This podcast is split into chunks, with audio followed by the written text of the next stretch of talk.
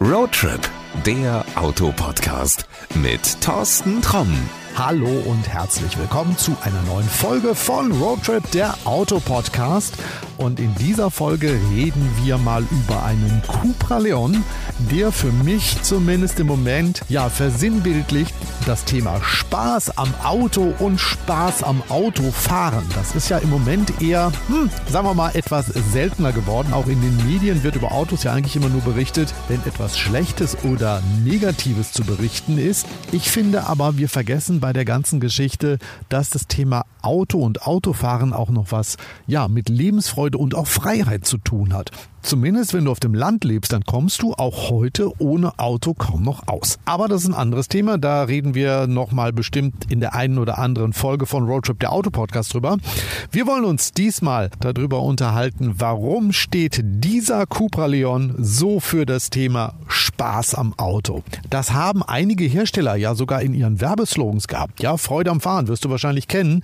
Das ist ja eigentlich immer so das gewesen, wofür BMW stand. Was machen die im Moment? Moment, äh, ich würde mal sagen, eher designtechnisch fragwürdige SUV-Panzer, die mit Spaß am Autofahren echt nichts mehr zu tun haben. Dieser Cupra Leon ist anders. Das ist ein kompakter, der hört auch eigentlich auf den Namen Cupra Leon VZ. VZ steht für Veloz, also schnell. Und das ist er auch. Er hat normalerweise 300 PS. Ja, braucht man in einem kompakten auch nicht unbedingt. Aber wir reden ja über das Thema Spaß und das soll ja auch was Besonderes sein. Warum und wieso er so viel Spaß macht? Ja, fangen wir mal mit dem Optikcheck an. Der fällt diesmal etwas anders aus. Wir reden diesmal nicht über Formen oder Linien. Bei diesem Auto ist es die Lackierung oder genauer gesagt die Beklebung. Cupra hat diesem Leon einen hammergeilen optischen Auftritt spendiert. Neongelb, weiß und mattblau. Klar, das ist jetzt nichts für introvertierte Fahrer, aber es gibt noch was anderes, einen Cupra Racing Schriftzug und der sorgt auch bei Nicht-Eingeweihten sofort für Klarheit. Das passt wirklich gut zu diesem Auto. Dem einen oder anderen mag das vielleicht ein bisschen zu krawallig sein, aber ich finde es passt genau, weil dieses Auto hat auch nochmal 60 zusätzliche Pferdestärken an Bord. Ja, das heißt 360 PS im Kompaktsportler. Ja, was die können, das finden wir jetzt mal raus. Dafür steigen wir erstmal ein. Und ja, der Starterknopf am Lenkrad diesmal, der setzt sofort unsere Zeitmaschine in Bewegung. Kuckuck, da bin ich wieder. Mal eben auf den Knopf drücken. Wie viel sind wir denn gefahren? 1017,3 Kilometer. Dieser Cupra Leon, der hat mir richtig viel Spaß gegeben. Ja, richtig viel Fahrspaß.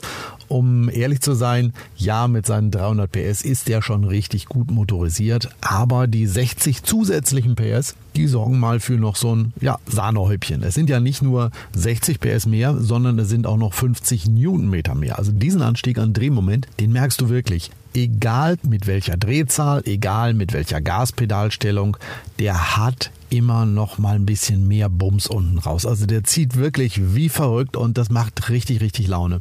So, jetzt reden wir über 360 PS, jetzt reden wir über 450 Newtonmeter und jetzt kommen wir zum Verbrauch. Und keine Angst, ich bin ihn tatsächlich auf diesen 1017,3 Kilometern mit 8,0 Liter gefahren. Hm, das geht. Also er ist dadurch nicht ein richtiger Säufer geworden, obwohl er ein Sportwagen im Dress eines Kompakten ist, sondern er lässt sich wirklich zivil fahren und das Ganze mit einem, finde ich zumindest, absolut akzeptablen Verbrauch, auch in diesen Zeiten. So, jetzt kommen wir zum Punkt, wie viel Fahrspaß hat er denn gemacht? Er hat durch diese zusätzliche Leistungssteigerung noch mal ein bisschen mehr Fahrspaß gemacht, ganz ehrlich. Und da spielt es keine Rolle, ob du auf der Autobahn unterwegs bist oder auf der Landstraße. Das Ding macht richtig Laune. Wo kommen diese 60 PS her? Diese 60 PS kommen aus Kempten. Wenn du dich ein wenig mit dem Thema Motorsport auskennst, wenn du dich ein bisschen mit dem Thema Tuning auskennst, dann wirst du sofort sagen, Moment, Kempten, da sitzt doch Abt. Genau da kommt die Leistung her von Abt Sportsline. Die haben dem Auto aber nicht nur 60 zusätzliche PS spendiert, sondern auch noch ein entsprechendes Fahrwerk mit auf den Weg gegeben. Und da kommen wir schon zu einem riesengroßen Kritikpunkt. Ich finde, das Ding passt da nicht rein.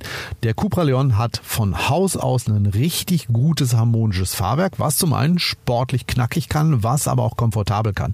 Und wenn du unterwegs bist und hast irgendwelche Bodenwellen oder Schlaglöcher, die federt das Serienfahrwerk gut weg. Dieses Fahrwerk von Abt, das ballert wirklich in jedes Loch rein, jede Bodenwelle tritt dir ins Kreuz. Also das ist sowas von unharmonisch und macht echt überhaupt keine Laune. Im sportlichen Bereich verbessert sich was. Nee, also ich finde, das ist nicht spürbar. Du merkst es auf jeden Fall, wenn du zügig unterwegs bist, nicht. Das Einzige, was mich gestört hat, ist, jede Bodenwelle, jedes Schlagloch sind dein Feind. Und das ist äh, auf unseren Straßen heutzutage einfach, das macht keine Laune. Auch auf der Rennstrecke, glaube ich, brauchst du das nicht. Das Fahrwerk von Haus aus ist gut und das sollte man auch so drinnen lassen. Das Geld spar dir bitte.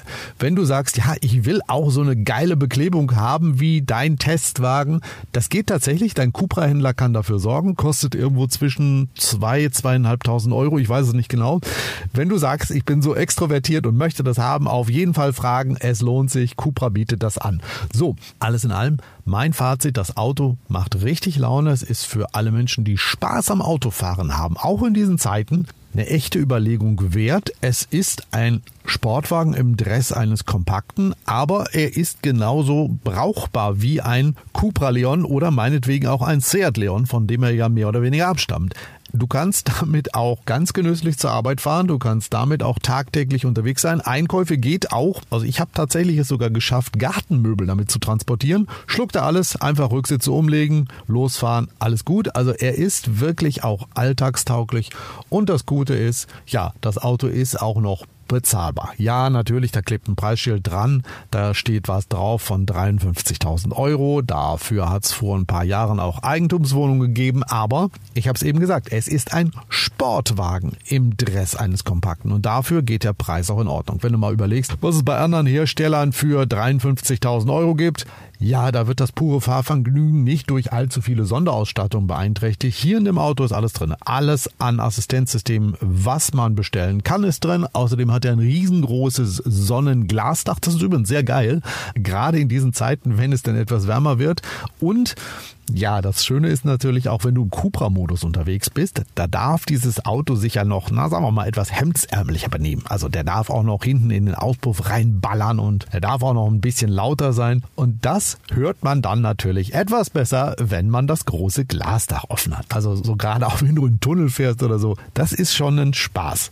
Okay, ich finde diese Option ist wirklich eine gute Sache. Also der Cupra Leon mit 60 zusätzlichen PS und 50 Newtonmeter mehr von Abt Sportsline hat mich echt überzeugt. Bis auf das Fahrwerk, wie gesagt, das ist Mist, nicht kaufen. Aber der Rest super, die Beklebung großartig und da kann ich auch nur sagen, liebe Hersteller und Importeure bei Testwagen, bitte einfach mal mutiger sein. Macht das mal. Wir können, glaube ich, ruhig alle mal nach außen zeigen.